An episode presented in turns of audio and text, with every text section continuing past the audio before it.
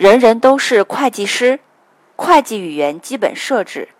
第二篇，学过英语的人应该都知道，英语音标分为元音和辅音。我们的汉语拼音分为声母和韵母，韩国语发音则分为元音、辅音和收音，由辅音充当。那么，会计这门商业语言又如何划分呢？在会计语言里，划分为资产。负债、权益、收入、费用和利润，比韩国语还多了三个分类，是不是有点麻烦？麻烦就对了，因为它就是很麻烦。不过比起未来要面对的麻烦，这个只能算是可以忽略不计。不要被吓退，其实越麻烦的事情学习起来越简单。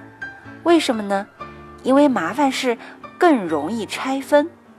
还记得上一篇我们提到的笑来老师解决麻烦方法论吗？一，我不怕麻烦，因为再麻烦的事儿都可以拆分成无数个可处理的小块，于是就不麻烦了。二，即便是天赋不好，通过一定量的练习，也可以做到比大部分人好，哪怕是滥竽充数，也充得更像。三。经验告诉我，经过一段时间之后，一定会越来越有能力解决更大的麻烦。好了，心态调整好了吧？我们继续来说说这六个分类。就像所有的音标、拼音都要归类到元音、辅音或声母、韵母，所有的会计对象也都可以归位到以上六类中的某一类。举个例子，你身上的现金应该归类到哪一类？对了，资产，资产听上去怪怪的，感觉不那么亲切。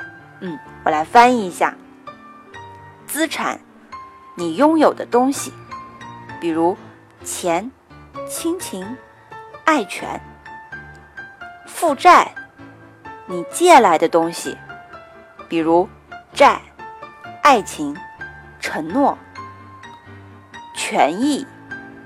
资产和负债相抵后剩下的，比如独处。在会计世界里，等式很少。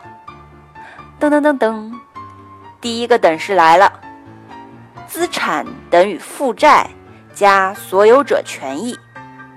这下明白权益的前世今生了吧？权益等于资产减负债。这个等式就是会计世界里的守恒定律。有了这个等式，就有了爱恨情仇的基础。至于剩下的三个，眼不见心不烦，以后再说。记住了吗？资产等于负债加所有者权益。资产等于负债加所有者权益。资产等于负债加所有者权益。资产。等于负债加所有者权益。